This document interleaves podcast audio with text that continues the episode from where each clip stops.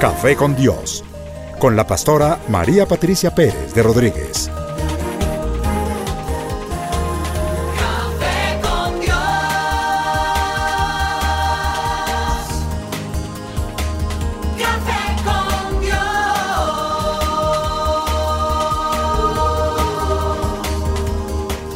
Comparte desde la sala de los pastores un café hablando de la verdad y revelación de la palabra de Dios. Un vivir diario de la Biblia en nuestros días, con la pastora María Patricia Pérez de Rodríguez.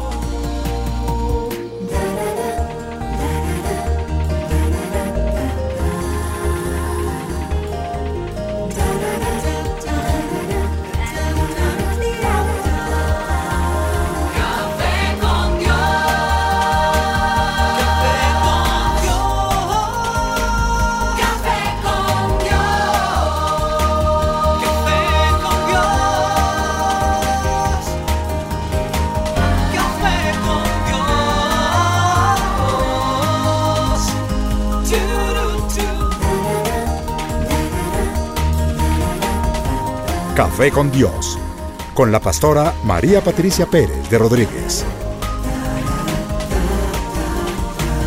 Café con Dios. Qué bendición más preciosa que me permite el Señor o a todos nosotros que estamos aquí en Aviva 2 y pendientes de que llegara esta hora para poder disfrutar de este café, ese delicioso cafecito que nos tomamos cada jueves, cada sábado, allí en sus salas y bueno, disfrutar de esa bendición que el Señor nos permite. Yo quiero saludarlos desde lo profundo de mi corazón, enviarles un gran, gran abrazo. Y pues bueno, está acercándose ese tiempo de Navidad, ese tiempo precioso. Los aires comienzan como a cambiarse, a ponerse como un poco romántico. No sé si será que me pasa solo a mí o nos pasa a todos o a algunos sí y a otros no. Pero la Navidad en efecto es una fecha maravillosa y les voy a estar hablando acerca de la Navidad en las próximas semanas, porque ahí hay una confusión tremenda. Pero esta mañana nos vamos a ocupar de un nuevo tema que el Señor nos ha regalado y también quiero contarles que les tengo invitados especiales. Está con nosotros la mesa de trabajo de costumbre. Mauricio, Orlando, Liliana, bueno, y todos mis muchachitos que me acompañan y me ayudan y enriquecen el programa. También Danielita, demos un buenos días. Muy buenos días, Buenos días, pastora. Ay, tan lindos, los tengo entrenados. Sigue la escuela de Doña Rita. Sigue la escuelita de Doña Rita, qué belleza. Y bueno, y tengo esta mañana muy especialmente a una pareja del equipo ministerial, que son Guillermo y Liliana Salom. Ellos ocupan un lugar importantísimo dentro del equipo de trabajo de avivamiento y hoy quise invitarlos porque es un tema bien profundo y precioso, de manera que eh, pues yo sé que ellos están preparados para ayudarnos en esta mañana. Si quieren saludar, Liliana, Guillermo. Ay, sí, pastora, muchas gracias.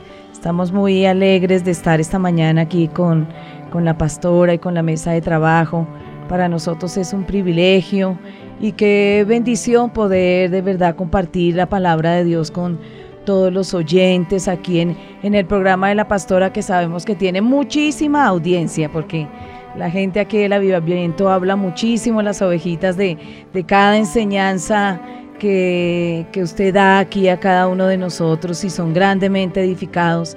Y este tema que es tan precioso y tan lleno de verdad de- del amor de Dios para con cada uno de nosotros, entonces para nosotros es un Amén. privilegio estar aquí. Sí, pastora. Gracias, Lilianita. Qué bendición poder estar aquí con, con, con la pastora y con los hermanos aquí en la mesa de trabajo, pastora. Y, y este tema, pues bueno, muy bien acertado. Yo creo que en estos tiempos tan difíciles es algo que como que es el grito del corazón de mucha gente. Redención. Así es. De verdad, qué bendición, pastor. Así es, pues bueno, ahí se me adelantó Guillermito con el título del, del Ay, tema de esta mañana, pero no importa, no importa. Es una bendición porque Sí. verdaderamente vamos a hablar acerca de la redención. Eh, Guillermo, Liliana y aquí a la mesa de trabajo estamos un poquito como asustados de ver cuánta ignorancia Sí. tenemos acerca de la palabra, de la obra de Jesús, de la obra del Espíritu Santo en nuestras vidas. Entonces, pues yo le dije, Señor, yo tomo el reto de volver a, a hacer café con Dios, pero pues tú tienes que ayudarnos muchísimo porque pues se trata de, de que seamos edificados. Pasamos un momento delicioso porque pues es verdad, en un ambiente muy familiar y, y- y de pronto pues en términos muy coloquiales, pero pues la verdad es que mi esperanza y mi fe están en que podamos ser de bendición para los hermanos. Entonces ya como ubicados en el tema, ¿qué tal si invitamos a ese invitado de invitados al Señor de señores que pues el café definitivamente sin él no tendría ningún sabor? Amén. Padre, nosotros te pedimos en esta hora que tú nos traigas tu presencia aquí al estudio. Señor, que nos permitas hablar lo estrictamente necesario, que nos reveles, Señor, esta verdad grandiosa para que podamos disfrutarla. Yo pienso que es parte como de, de ese vestido, como de esa bendición que tú trajiste y a veces por ignorancia, Señor, la desperdiciamos. Entonces, por tanto, yo te ruego que hoy podamos ser revestidos de esta bendición, de esta gloriosa redención que tú nos diste y que por causa de ellas hoy tenemos esa libre entrada delante de ti. Podemos hablarte, Señor, cara a cara y disfrutar de una salvación tan grande como la que tú nos entregaste a través de nuestro Señor Jesucristo. Espíritu de Dios, muévete poderosamente. Yo te pido que tú traigas en este momento sanidad al corazón, sanidad a la mente, apertura de oídos espirituales para los oyentes, Señor, para estas ovejitas preciosas por las cuales tú entregaste tu vida y que sea un tiempo de reconciliación, un tiempo de amor entre tú y los oyentes, Señor, que podamos sentir ese abrazo celestial y gozar allí, Señor, sentados en tu regazo. Te bendecimos en el nombre de Cristo Jesús. Gracias, Señor. Amén. Amén. Y amén. Amén. Aleluya. Bueno, entonces como nuestro tema de hoy es la redención, a mí siempre me gusta estar buscando en los diccionarios y estar muy bien enterada de todo lo que, o sea, para poder abarcar el tema con mayor profundidad. Buscamos en los diccionarios eh, eh, seculares, pero también en los diccionarios eh, bíblicos, pues esto fue parte de lo que encontramos. Esa palabra viene lutro, que significa libertad, peripoieo, significa redimido, y se ganó, y agorazo o agora, que es el nombre que se le daba al mercado de los esclavos. Exagorazo, que significa fuera de. La Real Academia Española también habla sobre este término. Redención de que Jesucristo hizo del género humano por medio de su pasión y muerte es remedio, recurso y refugio. La redención tiene por objeto a un esclavo. Amén. Redimir significa entonces rescatar mediante el pago de un precio. Siempre la redención tiene que tener un pago. Hay un precio grande que, que hay que pagar. Entonces yo también eh, me di a, a la búsqueda en el diccionario bíblico, como les dije, y esto fue lo que encontré. Del latín, redimiré, rescatar, redimir, adquirir por compra, corresponde sustancialmente a varias formas de los verbos hebreos padá y gaal y los griegos soso, agorazo y litro. Vocabulario y uso en el Nuevo Testamento, sobre todo me voy a dedicar al Nuevo Testamento, aunque en el Antiguo Testamento hay una gran cantidad de versículos bíblicos que hablan acerca de la redención. Hay dos raíces hebreas, Gaal y Pada, 70 veces, determina el concepto veterotestamentario de redención. Apolitrosis, que esto es tomado del griego, si bien que tuvimos tres programas, eh, Mauro, o cuatro de la Biblia, tres, ¿no? Tres programas, pastor. Bueno, y yo creo que nos quedó clarísimo un concepto bien profundo acerca de, de los idiomas en que se tradujo, de los originales, de los escritores, etc., etc.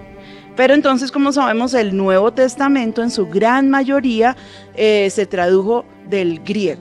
Entonces nos encontramos aquí con redención, entendida como liberación del señorío del pecado de los principados y potestades de la ley y de la muerte.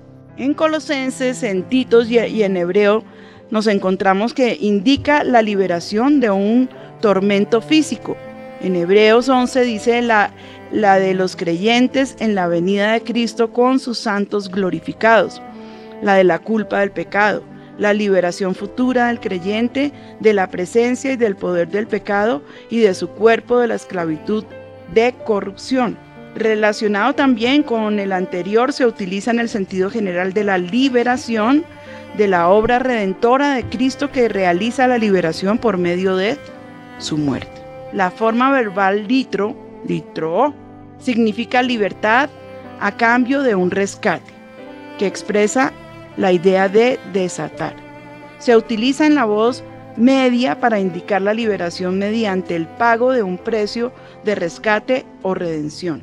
En un sentido espiritual hace referencia a la obra de Cristo al redimir a los hombres de toda iniquidad. Del griego los verbos agorazo, como ya se los había leído, y hexagorazo significa comprar o adquirir en el contexto de un mercado. Bueno, y es, es bien larga la explicación que nos dan aquí en el diccionario bíblico que pues es una herramienta de trabajo para los predicadores y aún para los creyentes cuando son curiosos y quieren profundizar mucho más en la palabra, pues es una muy buena herramienta de trabajo.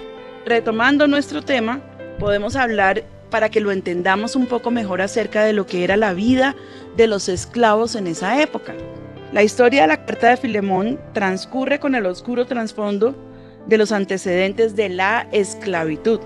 Se cree que habían aproximadamente 60 millones de esclavos, escuchen bien esas cifras, en el Imperio Romano, del cual la población total no excedía a los 120 millones, o sea, la mitad de la población eran esclavos. Y como sabemos, pues un esclavo era un objeto, no tenían derechos absolutamente ningunos, era tratado peor que un enemigo y estaba sujeto a los caprichos de su amo. Yo no sé si hemos podido ver ese despotismo y, y ese actuar eh, anarquista en los gobernadores actuales, ¿sí? Mm. E inclusive uno en, en África creo que fue, no me acuerdo cómo es que se llamaba. Idi Amin. Este Idi Amin, que él se sentaba y si no había un esclavo ahí, mejor dicho, para sostenerlo y se llegaba a caer, muerte para todos los que estaban alrededor. ¿m? de una de un autoritarismo, un deseo de sentirse Dios, porque pues yo creo que ese es como el punto máximo de la soberbia, ¿no? Creerse el hombre que él es Dios. Entonces, pues de allí yo creo que la esclavitud también llevaba a que los esclavos fueran tratados por sus amos peor que animales. Nosotros hemos visto a través de la historia cercana la esclavitud del pueblo africano, de aquellos que fueron traídos de África, inclusive de China también se trajeron muchísimos esclavos. Y el trato que se les daba inhumano, pues estamos llenos de películas y de documentos acerca de la esclavitud. Pero estamos hablando de la esclavitud de ese tiempo que no era diferente y yo pienso que hasta era un poco más rígida y claro, los tomaban porque les parecía que podían hacer lo que quisieran con ellos. Los esclavos eran propiedad absoluta de su dueño, carecían de personalidad jurídica, de bienes y hasta de familia propia. El esclavo romano no tenía derecho al matrimonio o al parentesco, no podía ejercer la paternidad ni la maternidad porque cuando su amo decidía venderlo, chao, los hijos eran del amo y ellos tenían derecho a vender a la mamá o al papá y separarlos de sus padres y no les importaba, porque pues imagínense, si es de mi propiedad, entonces, como decían por ahí, ¿no? Que yo puedo hacer con lo mío lo que a mí me provoque. Y les voy a contar aquí un chiste. Bueno, ¿se vale? Claro. que se vale. No, y es un muchachito aquí en Bogotá que parado en un semáforo, que aquí es muy común que los niños los pongan a pedir limosna en los semáforos. Entonces eh, le golpeó en la ventanilla a un señor que iba manejando y entonces le dice que le regale una monedita y el hombre le dio una moneda de un valor muy, muy insignificante. Y entonces él le dijo, pero ¿y por qué me da tan poquito? Y él le dijo, ¿y acaso es que yo no puedo hacer con mi plata lo que yo quiera? Entonces el niño le dijo, listo, y cogió la monedita y le rayó todo el carro. Uy. Le pasó la moneda por las puertas hasta el final. Y entonces el hombre se baja enfurecido y le dice, oiga, no sea desagradecido, mire este gamín, ¿cómo se le ocurre? Mire cómo me volvió el carro. Le dijo, ¿y qué es que yo no soy libre de hacer con mi plata lo que yo quiera? Pero eso es un sentido de propiedad absoluto. Sí, ¿no? claro. Sí. Bueno, el romano consideraba que nacer esclavo era cuestión de destino. No es como que, ah, eh, lo cogieron, lo apresaron, o hay una injusticia, sino, pues no, sencillamente era cuestión del destino. Pero esta era nuestra condición. Y aquí es donde entramos ya como en ese tema glorioso que nos tiene que el Señor abrir nuestra mente para que podamos entender la grandeza del amor de Dios, como ha predicado nuestro pastor varias veces. Estaba allí Pablo orando para que entendiéramos cuál era la anchura y la profundidad y la altura del amor de Dios y bueno, y todas las bendiciones que con esto nosotros tenemos. Nuestra condición natural fue caracterizada por la culpa por cuanto todos pecaron y están destituidos de la gloria de Dios. Allí en Romanos 3:23, Guillermito, encontramos pues que aquí hay una, hay una acusación de juicio y de muerte, ¿no? Sí, uy, pues realmente es una sentencia para toda la humanidad, ¿no? Por cuanto todos eso nos incluye a todos, hasta las personas que uno dice, ay, tan santas, no, todos pecaron. Pecamos Amén. y destituidos de la gloria de Dios, o sea, se establece esa, sep- sí, esa separación eh, de, de la dimensión espiritual, no del cielo, ¿no? O sea, no, po- no, po- no teníamos, o los seres humanos sin Cristo no tienen derecho, no teníamos derecho de poder alguna vez soñar, decir, ay, voy, cuando me muera voy a ir al cielo, no, era imposible eso. Sí. Y mira, aquí eh, me, me estaba acordando ahorita que estábamos hablando con un pastor que es amigo nuestro y es muy querido, le amamos muchísimo. Y nos estaba contando acerca del escrito de, pues, de un historiador cristiano. Sí. Y él se dio a la tarea de mirar en el Génesis y detenerse y hacer una traducción exhaustiva, porque le tocó para una versión de la Biblia nueva, eh, pues no, no, digo no nueva, una nueva Biblia, no, sino una versión moderna de la Biblia en inglés. Y él dice que se puso a analizarla al punto que llegó eh, a, a ese momento donde está allí Adán y que pecó y estaba allí con Eva y cuando el Señor le- los saca del paraíso y cuando les prohíbe volver y cuando él se encuentra ya en esta condición de, de hombre, se da cuenta que fue destituido de, de allí, de estar en la presencia del Señor, es que Dios caminaba en el huerto y para ellos era muy normal convivir y compartir con el Señor. ¿M? Sí. Ahí estaban Eva, estaba Adán compartiendo con el Señor y lo escuchaban y porque la palabra literalmente dice que el Señor les hablaba allí, caminaba con ellos. Pero entonces él decía, se puso a analizar y dice, ¿por qué jamás nunca nadie ha pensado en lo que fue la carga, el resto de la vida de Adán? ¿Sí? Saber que por Mm. culpa de él entró el pecado al hombre, entró el pecado al mundo, ¿sí?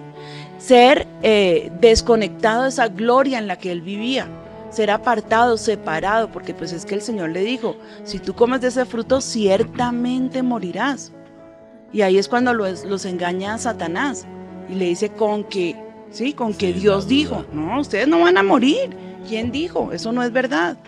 Pero entonces es ahí donde él verdaderamente, pues este historiador está contando, dice que siente que eh, tuvo que haber vivido en una depresión y en una tristeza terrible. Enseguida tiene que vivir en carne propia la muerte física porque pues no la habían vivido, que su hijo mate al otro Uy, sí. y comienza como a desarrollarse todo esto, tener que sembrar la tierra y con el sudor de la frente tener que poderla labrar cuando ella se daba solita, se daba allí eh, los frutos y toda la bendición. ¿M? sí. Entonces cuando nosotros decimos, pues bueno, eh, pues es que, a ver, ¿cómo así que pecar y eso qué, qué tiene de malo? ¿O será que pues eh, si llegan las consecuencias? ¿No? Entonces yo pienso que en este punto de redención y especialmente para aquellos que tal vez me están escuchando esta mañana y tal vez no le has entregado tu vida a Jesús, pero entonces que tú dices, a ver, un momentico, hábleme un poquitico más despacito a ver si yo entiendo. Sí, estábamos destituidos de estar en la presencia de Dios por causa del pecado, porque, por esta misma causa, porque Adán permitió que entrara el pecado en el mundo. ¿Mm? Sí. Entonces, al estar en esta condición de pecado, de hombre caído, pues ya no teníamos, se cortó esa comunión directa que teníamos con el Señor. Y Él desde allí, desde ese primer momento, habla acerca de la redención. ¿Sí? Él nos da esa promesa de redención y nos la da en Cristo Jesús. Porque podemos recordar, Lili, como allí el Señor eh, cuando maldice a Adán eh, y cuando maldice a la serpiente, ¿qué es lo que le dice? Cuando maldijo allí a la serpiente y le dijo que el Señor levantaría, que, Dios, que él mismo iba a levantar eh, una simiente que aplastaría allí su cabeza y Amén. que esa simiente de hombre, ¿no? Esa simiente de hombre que sería obviamente Je- Jesús que vendría aquí a la tierra para redimirnos de los pecados. Eh, eh, yo veo ahí en esto como lo que es el amor de Dios. Lo ver, ver cómo el Señor no, pues no podía permitir ese estado en la vida del hombre, de que obviamente era el justo castigo por causa de lo que había hecho, de la desobediencia, pero en medio de la desobediencia y todo, como el Señor también eh, envía allí en medio de ese juicio que estaba dando al hombre, que estaba haciendo sobre Satanás también, sobre la serpiente, como envía esa promesa de redención, de, de, de, de- sí, de redención para la humanidad y de volver, de que Él volvería nuevamente a acercar, a acercarnos a cada uno de nosotros a esa comunión con Él. Amén. Mira, aquí encontramos en Romanos 3:24, porque en, en Romanos 3:23 encontramos que fuimos destituidos de su gloria, Sí. ¿sí? Por cuanto todos pecaron. Entonces, y la redención de Cristo que nos ha librado sobre todo la culpa, ¿no? Siendo justificados gratuitamente por su gracia. No es porque pagamos un precio, no es porque, como tú decías, Guillermo, pues este como que tiene su aureola y es antico y como que levita en su propia nube mentiras. La palabra de Dios dice que el justo más justo peca siete veces Sí. en el día. ¿Sí? Sí. Entonces, por su gracia, mediante la redención que es en Cristo Jesús, dándonos aquí la palabra, la certeza que la única manera en que nosotros podemos ser salvos es a través de Jesucristo. Ahí no hay la intermediación de los hombres, de los santos, de María, de nadie. El único que nos puede re- redimir a nosotros de esa condición de muerte es Cristo Jesús, porque Él entregó su vida por nosotros. ¿Mm? Entonces, a medida que vamos desarrollando el programa, pues yo quiero que vayamos entendiendo nuestra condición de, de pecadores, de hombres caídos, y que podamos ver también lo que decía Liliana, el amor de Cristo, el amor de Dios, la paciencia del Señor, ¿no? Yo no sé, pues uno ve eh, en estos tiempos que para mí son finales, eh, cómo se ha desatado la maldad, la inmundicia, la inmoralidad, y pues yo digo, Señor, qué paciente y qué amoroso que eres. ¿Por qué esta demora, Señor? Y, y la palabra de Dios dice que Él no es que tenga por tardanza al juicio, sino que es que Él quiere que todos los hombres procedan al arrepentimiento. Él no quiere que ningún hombre se condene. Uy, sí. Y por eso su paciencia y, y su gracia y su amor soportan todavía pues un mundo que está totalmente, pues yo no sé, en una aberración y en un estado de pecado y de muerte espiritual, pero impresionante. Entonces, aquí queremos comentar algo, a ver mi mesa de trabajo que los veo como Sí. pálidos, es que no me les han No, traído su cafecito. Pastora, yo sí quisiera comentar algo, pastora. Y es que eh, Joseph Blatter, que es el presidente de la FIFA, no sé si ha oído, pastora, ahorita está en una tormenta legal terrible, lo, Sí, lo acusan de robo y de- Sí, er- entró en un estado de estrés y estuvo hospitalizado y estuvo entre la vida y la muerte. Pero es increíble oír a un hombre, pues, de mundo totalmente presidente de la FIFA. Imagínese, pastora, la experiencia Hmm. espiritual que él cuenta, lo contó. Lo entrevistaron y dijo que él tuvo una experiencia y que vio los ángeles cantando, pastora. Mm, Y tremendo. vio el fuego del infierno y él estaba suspendido en... Mire lo que es que el mundo espiritual es tremendo y yo... es real, lo, es lo que que pasa es usted- que no lo vemos, sí, pero es real. Lo que dice la pastora, lo que dice la palabra, Dios quiere que cada hombre proceda al arrepentimiento y él está, él ha detenido su juicio porque uno dice, pues Joseph Blatter ahorita, pues a- para mí representa el típico hombre del mundo, eh, presidente de la FIFA y mira la experiencia que este hombre tuvo en el hospital allá en Suiza, estaba al borde, eh, estoy mirando la noticia, sí estuvo hospitalizado, ahí está en internet de hace unas horas esa noticia y me impresionó porque porque pues esta persona tuvo esa experiencia espiritual y cómo es Pero que, que, o Dios- sea, vio, el, vio los ángeles y sí, vio el lo infierno. oyó cantar y veía abajo el infierno, pastora. Vio el fuego del infierno y sintió que algo lo volvió otra vez y fueron 48 horas en que estuvo entre la vida y la muerte. Ahí está la noticia y tuvo esa experiencia, Tremendo. pastora. Entonces, Guau. cómo, cómo Dios habla hasta con, a través de las piedras, ¿no? Porque uno no puede Tremendo, decir que ¿no? Y algunos dirán- nombre- Sí, algunos dirán, oiga, qué sinvergüenza, ahora se quiere escudar en cosas espirituales para ver si se puede Sí. librar de lo que le espera. Sí. Pero yo sí creo, yo Sí, creo, sí. eh, eh, Guillermo, Lilia, aquí, pues todos que estamos comentando, que Dios permite esas experiencias y justamente en esos personajes, porque ellos qué van a Sí. hacer? Pues dar testimonio de que el cielo y el infierno son reales. Sí. Yo me acuerdo que eh, uno de los papas anteriores decía que el, el- el infierno era una invención del hombre, Mm. ¿sí? Y el cielo también. Entonces, pues yo digo, bueno, pobrecitos los hombres cuando se mueran y se despierten o en el cielo o en el infierno, de acuerdo a su fe, primero que todo, y también a sus obras, porque ellas también, de ellos también darán cuentas al Señor por todas sus obras, ¿no?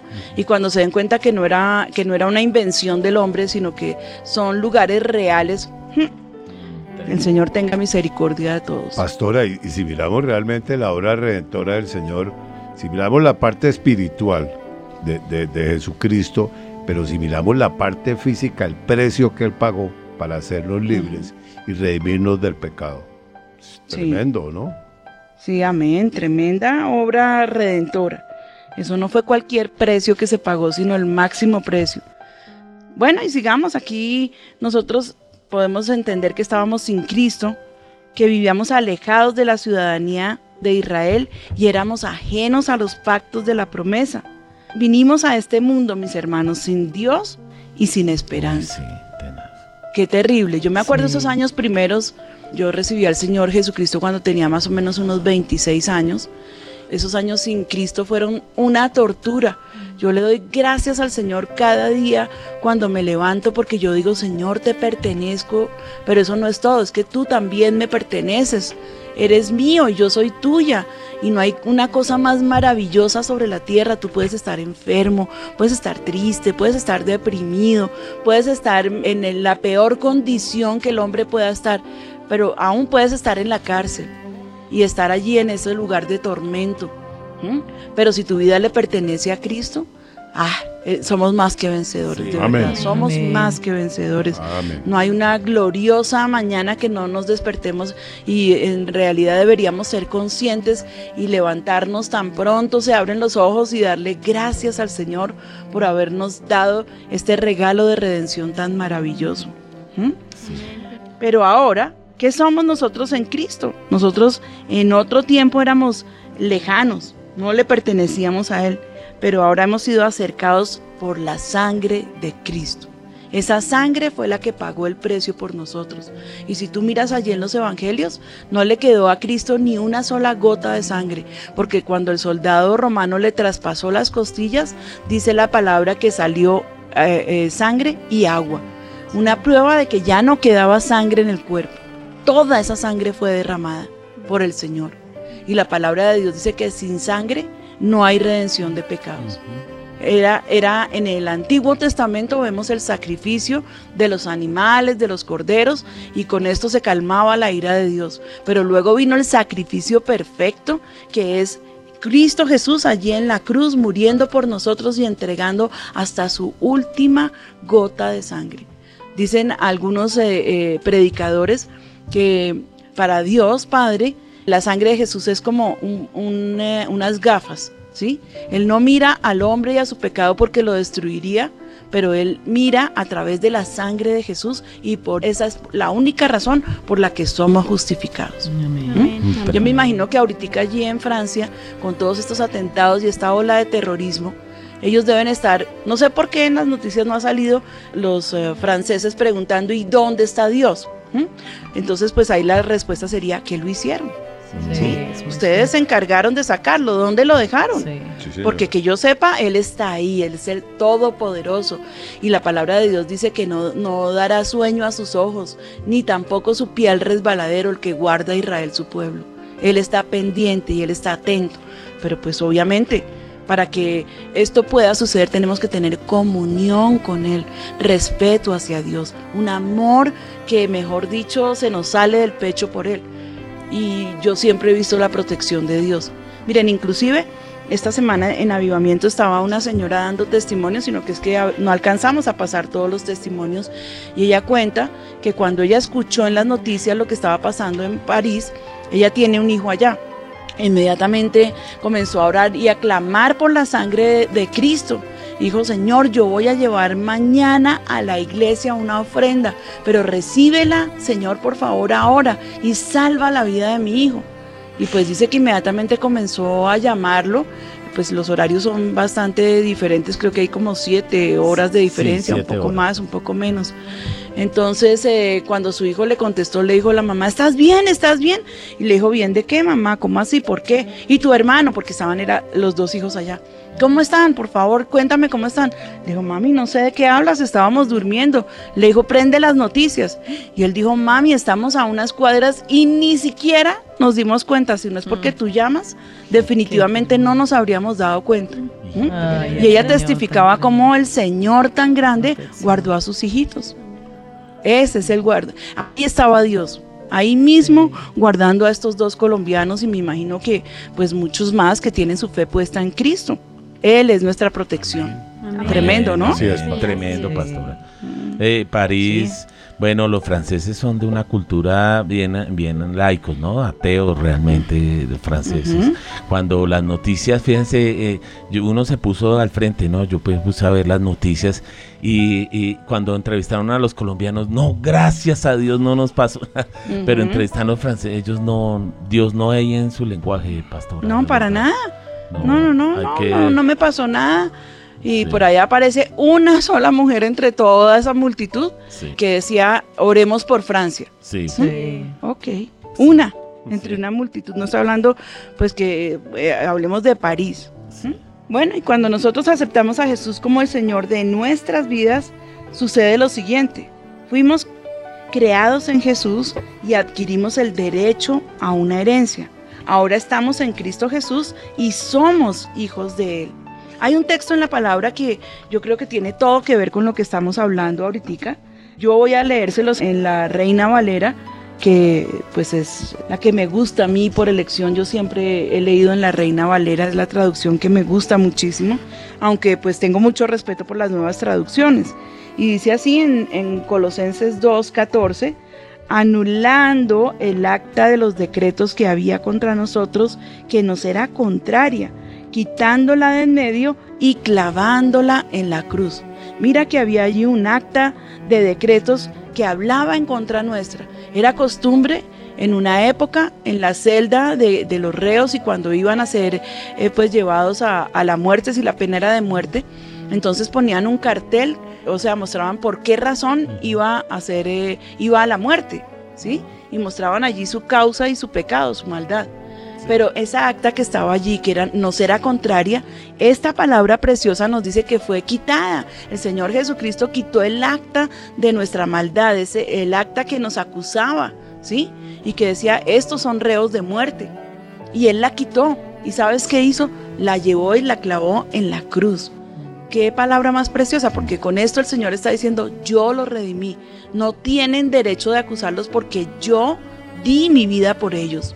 De manera que nosotros fuimos, fuimos libres de ese acta de decretos, de esa acta de, de decretos, y dice que nos será contraria. ¿Mm? Y el Señor eh, se deshizo de ella, sencillamente la rompió. Por eso es tan delicado cuando una persona viene a los pies de Cristo. Y yo creo que el Señor en esto se ofende terriblemente. Y nosotros los hombres como somos tan dados a acusar y tan dados a, a, ver el pecado y a maximizarlo y somos casi incapaces de perdonar. Somos una sociedad de, de donde hay mucha hipocresía. Hacemos el mal, pero cuando vemos que acusan a los otros nos vamos contra ellos con toda la fuerza. Y no importa si pidió perdón y no importa si se acercó al Señor y cambió su vida, no importa. Le siguen sacando su pecado porque es una sociedad incapaz capaz de perdonar. Pero al punto donde yo voy es que definitivamente cuando el Señor viene sobre nuestras vidas, Él nos transforma. Y la cosa que yo les decía delicada es es tomar a una persona, sacarle su pasado cuando nosotros sabemos que fue lavada por la sangre de Jesús. Porque ¿qué estamos haciendo? Pisoteando la sangre de- del Señor, pisoteando su sangre. Es como un vestido que Él puso sobre aquella persona que por fe le dijo, Señor, yo creo que tú eres ese Dios grande, yo creo que tú moriste por mis, por mis pecados. Oye, ya que estamos hablando de esto un momentico, voy a hacer aquí un pequeño paréntesis y voy a pedirle el favor a Guillermito, sí, porque yo sé que hay muchas personas que eh, estaban allí pasando el dial y mirando eh, por las emisoras y tal vez alguno desprevenido entró en este momento o nos está oyendo hace algunos días, pero no entiende. ¿Por qué no los invitamos a que hagan esa oración de fe? para que podamos seguir con nuestro tema, pero que se haga real para la vida de, de cada uno de los oyentes. Bueno, a las personas que nos están escuchando y han, se han encontrado en este programa de nuestra pastora, yo les animo. A- es una puerta que es la puerta de la salvación, que está abierta ahora. Y te animo de verdad, Jesús quiere que, que, eh, redimir tu vida y yo te invito a que te pongas en paz con Él. El, el Señor, el vino fue a salvarnos y no a condenarnos. Y yo te invito a que hagas una oración muy sencilla eh, para eh, en la que te pongas en paz con Dios. Yo te voy a ayudar y te invito a que cierres los ojos y, y le digas al Señor, Señor Jesús, yo te pido perdón por mis pecados. Yo reconozco que he estado lejos de ti, pero hoy escuchando eh, eh, este, este programa quiero ponerme en paz contigo. Yo te reconozco hoy como mi Salvador, como mi Señor, y te invito a mi vida. Y Padre, gracias por tu perdón. En el nombre de Jesús. Amén. Amén. Amén. Gracias, Guillermito. No, Amén. pastora. Bueno, entonces si tú acabas de hacer esta oración, ya puedes decir con nosotros, Jesucristo me redimió a mí también, me limpió con su sangre y me salvó. Ahora perteneces a la familia de Dios y pues yo te invito a que busques una iglesia de sana doctrina. Si estás aquí en, en Bogotá, pues te invitamos a, a nuestra iglesia. Danielita, yo quisiera que tú le dieras a nuestros oyentes como el dato de cómo poderse comunicar con Avivamiento, con Avivados. Sí, señora pastora, está el número de WhatsApp que es el chat. Pueden escribir ahora mismo al número 320 8500 192 o también pueden llamar en vivo. Estamos en vivo recibiendo sus llamadas al 795 3334 y aquellos que prefieren el correo electrónico también nos pueden escribir por este medio. Es aviva, el número 2, arroba avivamiento.com. Amén. Bueno, y volviendo a nuestro tema, entonces no solamente ahora estamos en Cristo Jesús, sino que también somos hijos de Dios. Porque todas las criaturas que hay sobre la tierra fueron creadas por Dios. Pero ahora no solamente somos sus criaturas, sino que también somos sus hijos. Amén. Amén. Eso es bien importante. Sí. Bien importante entender que no solamente soy hechura suya, sino que soy su hijo y eso ya me da a mí unos derechos gigantescos y unas promesas que mejor dicho no nos caben entre el cuerpo. Cuéntame, Guillermito. Ah, pastora, no, que es una, un cambio de condición, ¿no? Uno antes Amén. simplemente pues era una criatura de Dios y tenía tantas incógnitas y tantas eh, dudas y eh, eh, pero ahora que la pastora hablaba tanto esto de la condición como hijo de Dios como el acta de decretos eh, antes de yo conocer a Cristo pues uno tenía una concepción de Dios y yo decía bueno de joven yo tenía unos pecados pastora pero cuando fui creciendo yo decía, San Pablo, ¿cómo, cómo, cómo será lo de la balanza a la entrada del cielo? Esa era la concepción que tenía. Y a los 22 años decía, uy, no, como que la balanza va en contra mía. yo creo que yo no alcanzo a entrar al cielo. Pero cuando uno entiende lo que Jesús hizo, de verdad que eh, es lo más valioso que uno puede tener como, como cristiano, la salvación, es el perdón. Mejor dicho, uno no tiene cómo pagarle a Dios esa, esa No, es- es sentir misericordia. que tú tienes esa Sí. cercanía, que tú puedes hablar con Él, que sabes que Sí, es Dios un- es real, ¿no? Es, es algo maravilloso, es algo que, mejor dicho, na- nadie se lo puede explicar a Sí. otra persona hasta que no lo vive. Sí, Eso es como la metamorfosis. Sí, y además de eso, hijos. O sea, no se puede decir a Dios, padre, y, y- y- y es algo que también, pues en mi familia, yo- cuando yo llegaba de las reuniones que ustedes pastores hacían de noches con Jesús, yo me acuerdo que mi hermana Sonia, yo le decía, Dios me habló, y, y Sonia me decía, ay, ¿usted qué es lo que está diciendo? Como que Dios le habló y por qué no me habla a mí? Y me peleaba y yo le decía, no, venga, hombre, Eh, eh, yo, le- yo la invitaba a la iglesia, Dios también le quiere hablar, y Sonia se enojaba conmigo, pastora, se enojaba porque yo decía que Dios me hablaba. ¿No entienden? No, no, no se no entendían. Bueno, hasta que se convirtieron, fue que entendieron, pero, pero es una, es algo, una experiencia, es algo que, como dice Única. usted, la pastora, no lo entiende, sino al que le pasa, más o menos es eso, ¿cierto? Sí, amén. Lili, Sí, quería eh, leer este versículo que de verdad es tan hermoso y, y que nos revela allí en la palabra lo que, lo que el Señor hizo y, lo que la pastora pues está hablando acerca de realmente lo que somos hijos de Dios allí en, en el Evangelio de Juan capítulo 1 versículo 12 donde dice, mas a todos los que le recibieron, a los que creen en su nombre, les dio potestad de ser hechos hijos de Dios. Para mí de verdad es un versículo tan hermoso y tan precioso donde nos muestra lo que es, primero, el que todos los hombres somos creación de Dios, que Dios nos hizo con amor, pero qué diferente es el poder ser hijos de Dios. Allí vemos lo que es eh, aquel que, le que recibe a Jesús en su corazón, aquel que cree en su nombre, es a los que el Señor nos ha dado realmente esa condición eh, de llamarnos hijos de Dios, de poder llamar a acercarnos a- al Señor ya no como el Dios, el creador, sino como ese Padre, el poder entrar en esa relación maravillosa de padre a hijos, en esa familia del Señor. Entonces, eh, de verdad es un versículo muy importante para todos lo- los oyentes, porque no solo ne- necesitamos creer, los hombres pues dicen, sí, yo creo en Dios, yo creo, uno es bueno de una manera u otra, pero qué diferente es el poder decir, realmente tú tienes a Jesús en el, en el corazón. Jesús mora allí en medio de tu vida, allí es donde está realmente la diferencia y donde podemos realmente ver eh, lo que es la redención de Dios para cada uno de nosotros. Amén, amén.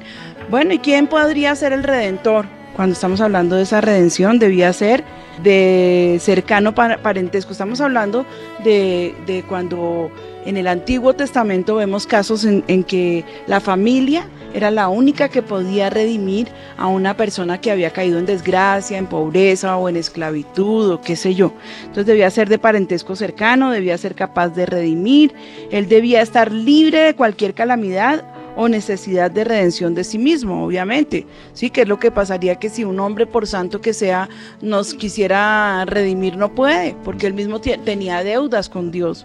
Eh, debía estar dispuesto a redimir, también tenía que querer eh, redimir. Entonces la redención se completa cuando el precio es pagado por completo. Amén. Amén. Dice así la palabra de Dios en Gálatas 3:13. Dice, Cristo nos rescató de la maldición de la ley al hacerse maldición por nosotros, pues escrito está, maldito todo el que es colgado en un madero. Así sucedió para que por medio de Cristo Jesús la bendición prometida a Abraham llegara a las naciones y para que por la fe recibiéramos al Espíritu según la promesa. Eso está allí, Gálatas 3, 13 y 14. La sangre de Jesús es nuestro rescate. Acordémonos muy bien de eso. El rescate es lo que uno paga para recobrar o redimir algo para sí. ¿No? Creo que, que- nos queda clarísimo. Al hombre le resulta imposible rescatarse de la muerte eh, y sobre todo de la muerte espiritual, bueno, de la muerte física también, pero de la muerte espiritual, pues solo la vida puede conquistar la muerte. ¿De dónde puede el hombre encontrar nueva vida? Pregúntate eso por un momentico, a ver de dónde, a ver de dónde el hombre puede encontrar por él mismo esa vida nueva. El hombre no tiene con qué conquistar la muerte para realizar su redención. Su única esperanza es que Dios mismo se la provea. Por eso es que nosotros tenemos que entender que no son las obras de misericordia eh, las que nos van a salvar. No es porque tú te consideres que eres una persona buena, amable, que eres generoso, que te acuerdas de los pobres. Eso no te va a llevar a la salvación. Lo único que te puede salvar a ti es esa declaración de fe y esa certeza de que Jesucristo eh, murió allí en la cruz, que derramó su sangre pre- preciosa por ti y pues hacer esa confesión de fe y convertir tu corazón al Señor. Jesús ofreció su propia sangre para comprarnos de nuevo para sí. Como Cristo mismo, mismo dijo, Él vino para dar su vida en rescate por muchos. Amén. Amén. Amén. Pedro nos dice que somos redimidos, no con cosas corruptibles como plata y oro, sino con la sangre preciosa de Cristo, como de un cordero sin mancha y sin contaminación. Y Pablo añade de su testimonio diciendo, hay un solo Dios y un solo mediador entre Dios y los hombres, Jesucristo hombre, el cual se dio a sí mismo en rescate por todos. Y esa es como la forma de aclarar un poquito, porque a veces la gente, no, pues es que están eh, rezando allí, pues porque María interceda por ellos, porque pues ah, nos han mostrado a un Dios que está tan, tan furioso pues que no, si yo me acerco me destruye. Y entonces más bien le pido a la mamá que vaya y interceda por mí, pues porque ella, claro, eh, ella tiene como esa, ese poder de suavizarlo. Y mira, mira cuánta ignorancia hay en un momentico. Sí. Porque si María fuera la madre de Dios, ella sería Dios. Mm, ¿Mm? sí, ahí, ahí. Ella sería Dios. Es que el Señor no tiene ni principio ni final de días. Él sí es Dios. Él es el creador. Y el único que nos puede redimir es Cristo Jesús, que también quiero, eh, para los que todavía como que no han caído en cuenta, es que Cristo también es Dios. Padre, Hijo y Espíritu Santo. Sí. Amén. Amén. Amén. Amén. Pastora, es que ahí se presenta un escenario tremendo. Dios es santo y es perfecto.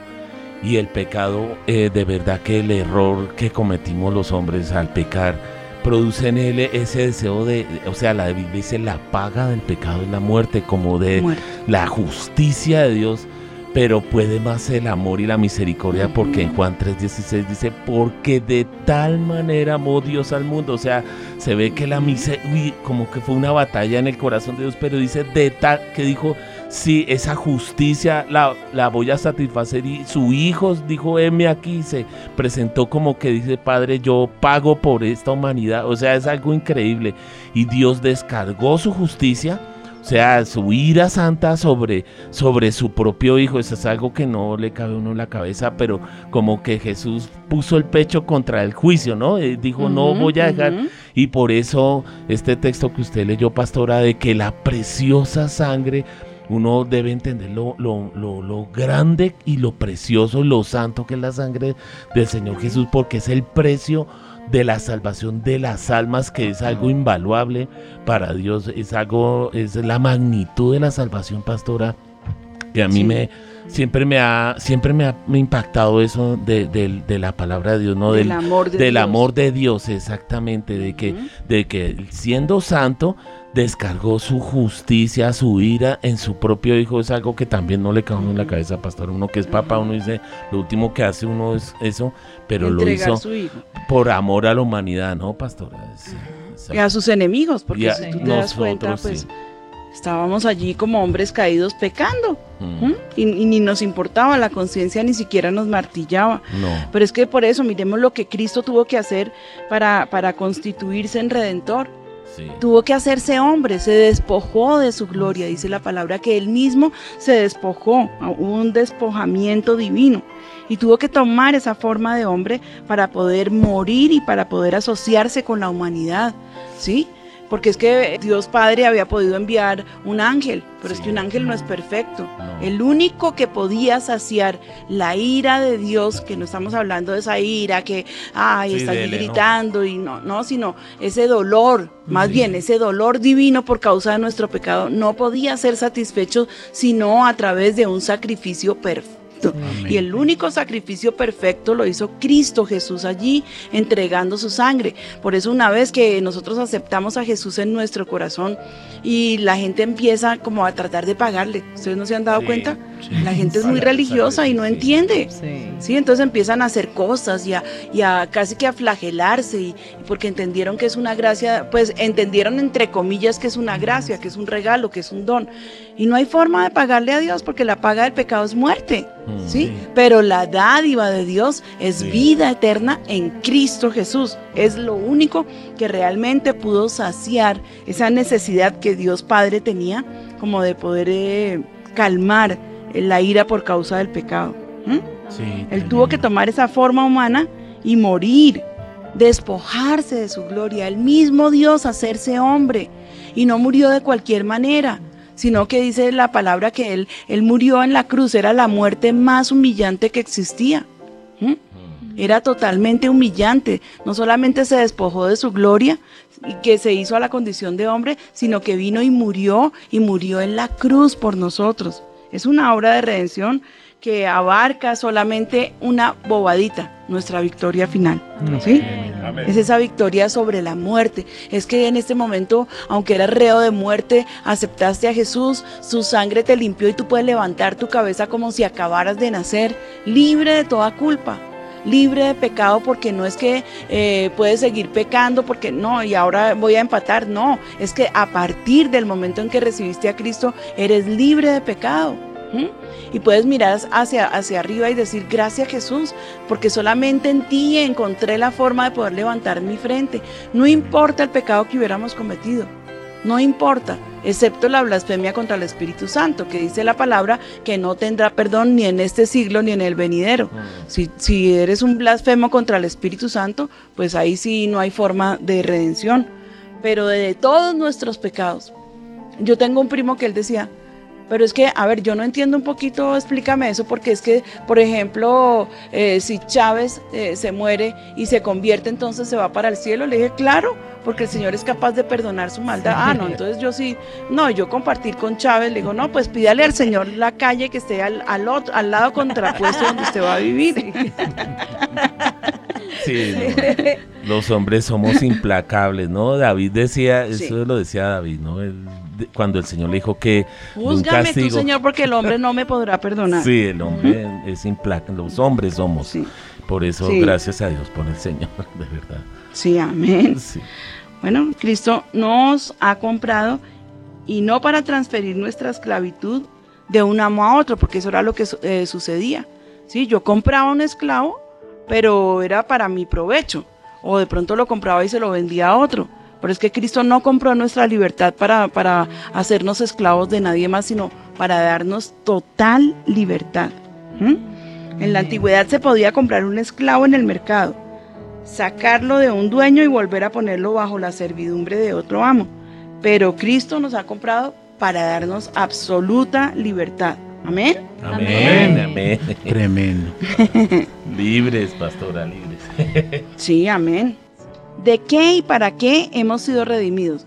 Como aquí tengo dos Lilianas, entonces vamos a ver, Lili, redimidos de qué fuimos. Sí, señora, redimidos de la deuda que teníamos con la ley de Dios, redimidos de vivir bajo la tutela de la ley, redimidos de Satanás y de su maldad, y redimidos de nuestra vana manera de vivir.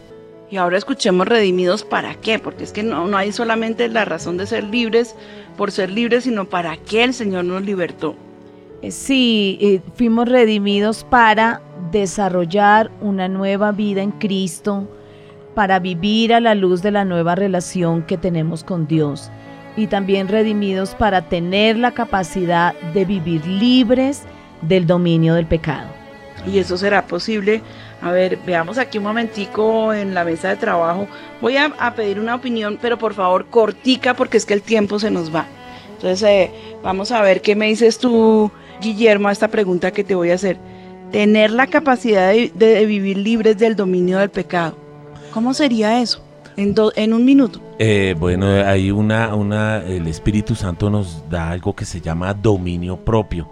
Y era lo que el Señor le decía a Caín, que podía someter eso que él estaba sintiendo contra, contra Abel de quererlo matar por los celos o algo. Él decía, si te, tú te se- enseñorearás de eso que él Ujú. sentía. Entonces es algo que Dios nos está restaurando en, en Cristo Jesús de, de someter nuestras pasiones eh, que van en contra del Espíritu. Eso es algo que es por el Espíritu Santo, pastora, pienso yo. Vale, o sea, dominio propio es un concepto. Ahora vamos a preguntarle a Orlando. Un segundo. Pastora, yo creo que lo más importante es el hombre queriendo ser libre. Fue cuando más esclavo se convirtió. Y esto de tener una razón para vivir y reconocer que vivimos para Él es lo que nos devuelve la razón de ser. Ahora Lili, Lili Salón. Eh, sí, pastora, yo pues la verdad en eh, mi propia vida pues he visto que viene de, de la comunión que uno tiene con el Señor, de aprender a conocer al Señor. Entonces esa es la capacidad que, que el Señor nos da en medio de su comunión y todo para poder vencer el pecado, la tentación y todo lo que viene a nuestra vida. O sea, lo que me estás diciendo, eh, resumámoslo en una palabra. En una palabra, eh, comunión con Dios. Comunión con Dios. Sí. Ok, perfecto. Ahora Lili Rodríguez. Eh, bueno, Pati, para mí eh, ser libre de la maldición del pecado, yo creo que es sencillo, como lo dijo Guillermito, eh, tener dominio propio y yo lo complemento con someteos a Dios, resistid al diablo y él huirá de vosotros, como dice el versículo. Amén. Eh, veamos a ver, Mauro. Pastora, pues para mí, yo pienso que de alguna manera uno era yo antes de tener al Señor y otro después de, ten- de- de haberlo recibido. O sea, eso generó un cambio en mi vida y me dio un propósito de vida. Propósito de vida. Bueno, entonces yo quiero como tomar un poquito de todo lo que han dicho ellos y también darles una herramienta poderosa que es la ayuda inigualable e insuperable del Espíritu Santo de Dios. Amén. bien. A Él lo dejó el Señor para que nos ayudara en nuestras debilidades. Sí. Eh, o sea, esa redención nos transformó. Esa redención nos libró del pecado y de la muerte. Esa acta de decretos que estaba contra nosotros y que nos era contraria, el Señor la clavó allí en la cruz. Pero para mantenernos en esa comunión, uno, la lectura de la palabra, importantísima. Tú ahí vas a encontrar cantidades de parámetros de cómo debe vivir un hijo de Dios. Sin eso no creo que lo pueda lograr. Él él es un manual, es una ruta, para mí es un camino para llegar al cielo. Pero sobre todo, la ayuda del Espíritu Santo. Él es el que nos da testimonio de que pecamos. Él es el que nos libra de toda la maldad. Y pues, ni más ni menos, si el Señor Jesucristo dijo, les conviene que yo me vaya. ¿Sí? Porque si no, no vendría el consolador. Pero es que el consolador no es solamente el que te consuela cuando lloras. Es él es el que te levanta, es el que te redarguye de pecado. Eh, también si tú escuchas su voz, encuentras que Él te redarguye. Él te habla a tu corazón, Él te habla a la conciencia. De manera que es que no nos dejó ahí como que, bueno, ya los limpié, los lavé y a caminar se dijo, porque en el caminar uno se vuelve a ensuciar, ¿cierto? Y es como que, uy, bueno, y ahora Dios me libró y, y bueno, ¿y para dónde cojo? No, primero que tenemos una nueva naturaleza. Lo dice la palabra de, de Dios, de modo que si alguno está en Cristo, nueva criatura es. He aquí las cosas viejas pasaron y todas son hechas nuevas. Él nos da, no solamente nos, nos lavó, sino que también nos regenera. Se abre en ti, porque tú también has invitado al Espíritu de Dios que venga a morar dentro de ti. Ahora tienes también que entender que eres templo del Espíritu Santo de Dios, que eres portador de esa gloria, que tienes que ser muy cuidadoso. Por ejemplo, tú no vas a ir al templo a, a hablar vulgaridades pero tampoco tú las puedes decir saliendo del templo porque es que ahora tú eres un templo. Tú no puedes salir a, a echar porquerías en el templo, pero igual tú eres un- el templo, entonces tampoco puedes echarte porquerías adentro. ¿Me entiendes? Es una conciencia que, se ha, que ha sido limpiada y yo creo que también si estaba cicatrizada el Espíritu Santo te va a despertar ahora mismo para que puedas ser libre de esa esclavitud de pecado. ¿Mm? Bueno, y creo que nuestro tiempo se nos está acabando, pero pues bueno, yo tenía mucho más tema. Yo quisiera que me hicieran el favor enorme de leer la historia de Ruth. Léete el libro de Ruth, que aparte de cortico es súper lindo e interesante, y vas a encontrar allí un ejemplo textual de lo que es la redención. Es lo que hizo vos por Ruth. Fue el pariente cercano que la pudo redimir. Entonces no te voy a contar más para que te quede como ese picantico allí para que vayas y, lo busques. Sí, porque eh, de verdad que es un ejemplo perfecto de redención. Bueno, yo sí quiero por último dejarlos con una anécdota que me parece más que preciosa por su contenido y creo que nos habla perfectamente acerca de lo que quiero. Voy a leérselas. Dice, en los años cuando la esclavitud era legal en los Estados Unidos, un caballero pasaba por la calle atiborrada de gente donde se subastaban esclavos. El hombre se detuvo para observar el remate. Desde un costado la muchedumbre vio cómo los esclavos eran conducidos unos tras otros a una plataforma con sus brazos y piernas atados con cuerdas como si fueran animales. Exhibidos ante la multitud que gritaba y se burlaba, se les subastaba uno por uno. Algunos mirones inspeccionaban la mercadería, manoseando sin ningún respeto a las mujeres y examinando los brazos musculosos de los hombres. El caballero estudió el grupo de los esclavos que esperaba cerca. Se detuvo cuando vio a una joven que estaba de pie en la parte de atrás del grupo. Sus ojos estaban llenos de temor. Se le veía aterrorizada. El hombre vaciló por un momento y luego desapareció brevemente. Cuando regresó, el rematador estaba a punto de empezar la subasta de la joven en la que se había fijado. Cuando el subastador abrió el remate, el caballero puso en alta voz una oferta que era el doble de la cantidad que cualquier otra hecha en el día. Hubo un instante de silencio y luego el subastador golpeó con su mazo mientras respondía vendida al caballero.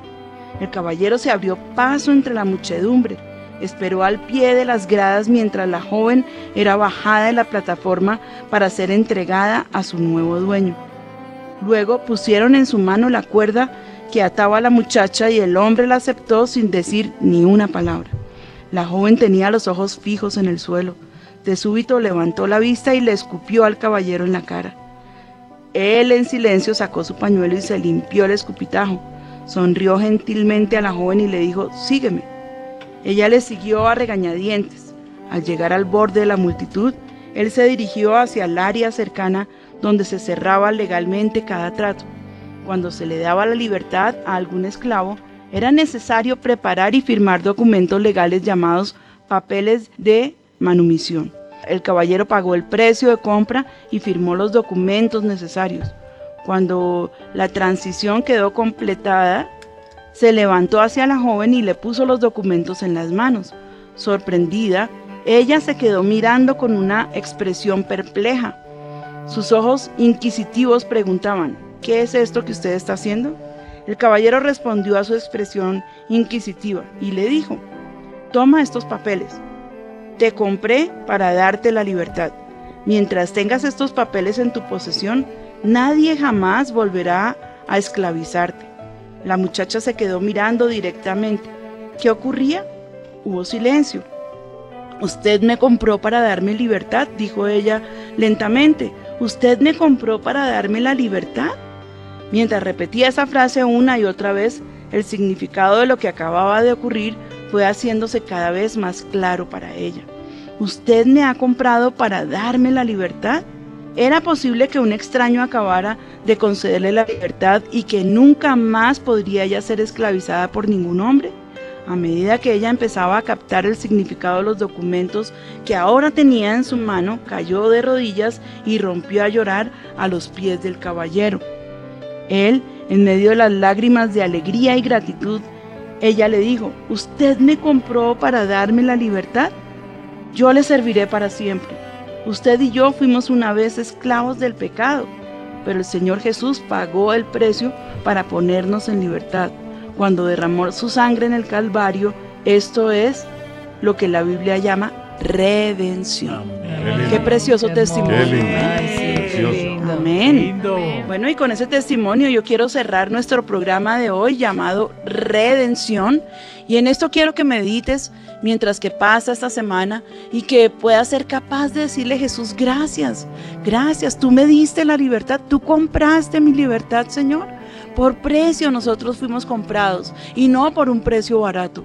Por un precio de un costo gigantesco, el Padre tuvo que despojarse de su Hijo unigénito, lo que Él más amaba, para entregarlo a, a los hombres y para que Él muriera por nosotros. Y el Señor se entregó a sí mismo para que tú y yo tuviéramos libertad. Ya no somos esclavos de nadie, no somos esclavos del pecado, no somos reos de muerte, no somos esclavos de, sa- de- de Satanás, no solamente fuimos limpiados, sino también fuimos comprados.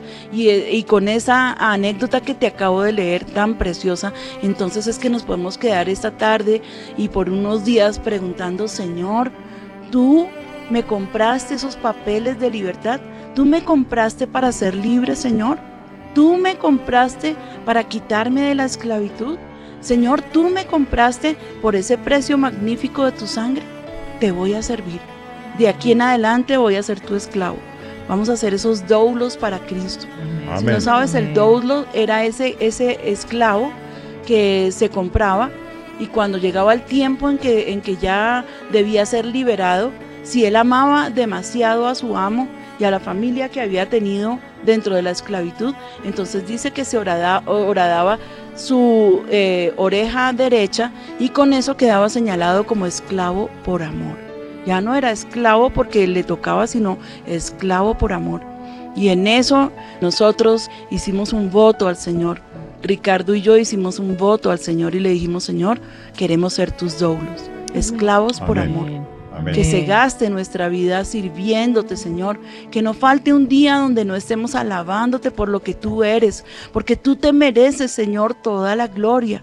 No te mereces que jamás vayamos a atribuirte despropósito. Padre, yo te clamo en esta hora maravillosa que tú pongas en el corazón de cada uno de nosotros el valorar ese precioso y gran precio que pagaste por nosotros, el que podamos ir a las rodillas y llorar, Señor, inclusive si es necesario, y decirte, tú pagaste ese precio para darme libertad, Jesús, pagaste ese precio. Si tú miras Isaías 53, yo cuando lo leí por primera vez, lo leí una, tres, quince veces y cada vez que la leo me hace llorar, porque la palabra ahí en Isaías dice que él vio allí su aflicción y satisfizo, fue, fue satisfecho eh, su dolor y todo lo que había por ver el fruto de lo que ocurrió después. Él quedó satisfecho por haber ah, ido a la cruz. Él se fue feliz. Está ahora a la diestra del Padre. Está aquí con nosotros porque Él es omnipresente. Pero Él fue feliz a la cruz. A Él no lo amarraban en las cadenas de la pasión, eh, eh, hablando como humanos, sino del amor por nosotros. Él se podría haber bajado de la cruz si hubiera querido, pero no se bajó y soportó porque nos amaba, porque nos ama. De manera que esa es la forma como podemos contestar a la pregunta, ¿cómo mantenernos en santidad? ¿Cómo no perder esta salvación tan grande? Bueno, apasionate por Jesús. Padre, gracias, gracias, gracias, un millón de gracias. Gracias. Es una sencilla palabra, es una pequeña palabra, pero que a ti te satisface, Señor, porque sale desde el fondo de nuestro corazón. Yo te pido, toca a, a los oyentes, a tus ovejitas, Padre. Y gracias por habernos permitido este tiempo maravilloso en tu presencia, Señor.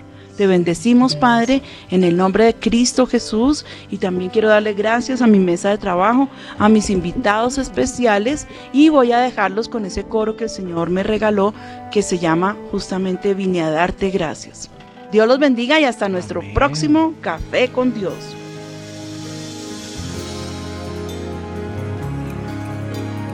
Levanta tus manos al cielo. Dile al Señor, te amo, oh Jehová.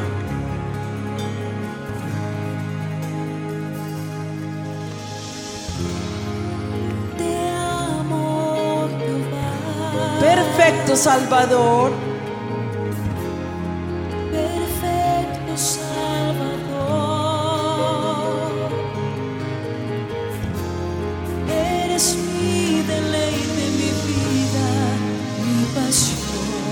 Amo, mi Señor. Te amo, mi Señor. Levanta tus manos y dice, te amo, oh Jehová.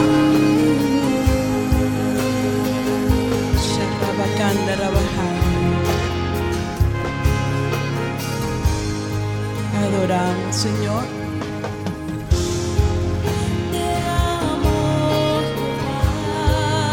Perfecto Salvador. Perfecto Salvador.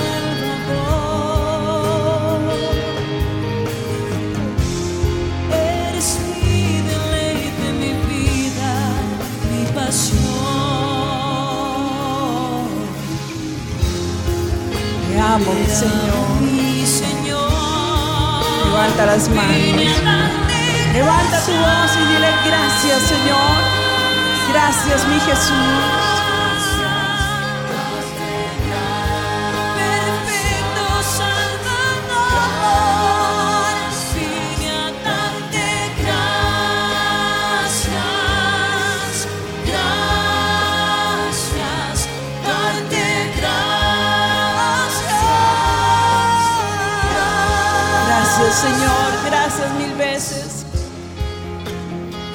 Exaltamos, Rey precioso. Te amo, mi Señor, díselo a Él. Gracias por estar aquí con nosotros. Gracias por tu amor. Te amo, Jehová. Perfecto Salvador. Perfecto Salvador. Eres mi deleite, mi vida y mi pasión.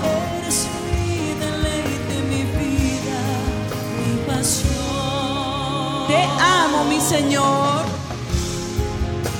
Te amo, mi Señor. Vine a darte gracias. Darte gracias.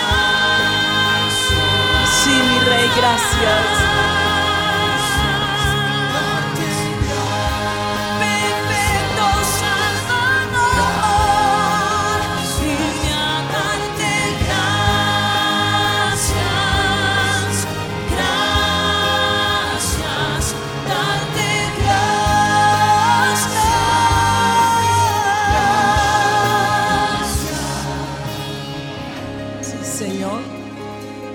Tenemos sino agradecimiento por millones para ti, por cada día, por cada hora, por cada minuto, Señor.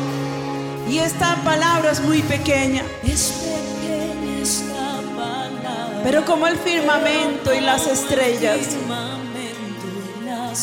es infinita, mi Rey.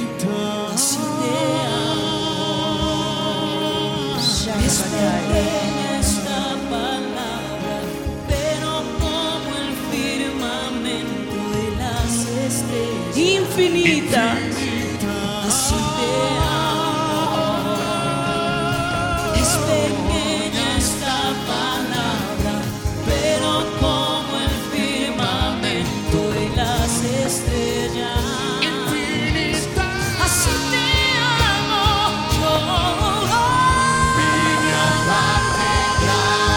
Gracias, Señor. Vinimos a darte las gracias con todo nuestro corazón. Gracias, mi Rey, por tu paciencia. Gracias por tu misericordia. Gracias, Señor, porque nos amas. A pesar de lo que somos, nos amas. Gracias, mi Rey. Levanta tus manos y díselo. Gracias, mi Señor.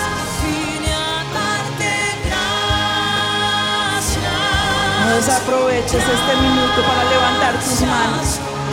Para llenar tu voz, tu boca con esa palabra. Aunque simple, lo dice todo con un corazón sin- sincero. Gracias Jesús, gracias mi Señor. Gracias mi Rey. Aleluya. Aleluya. Dale ese aplauso al Señor Jesús esta noche.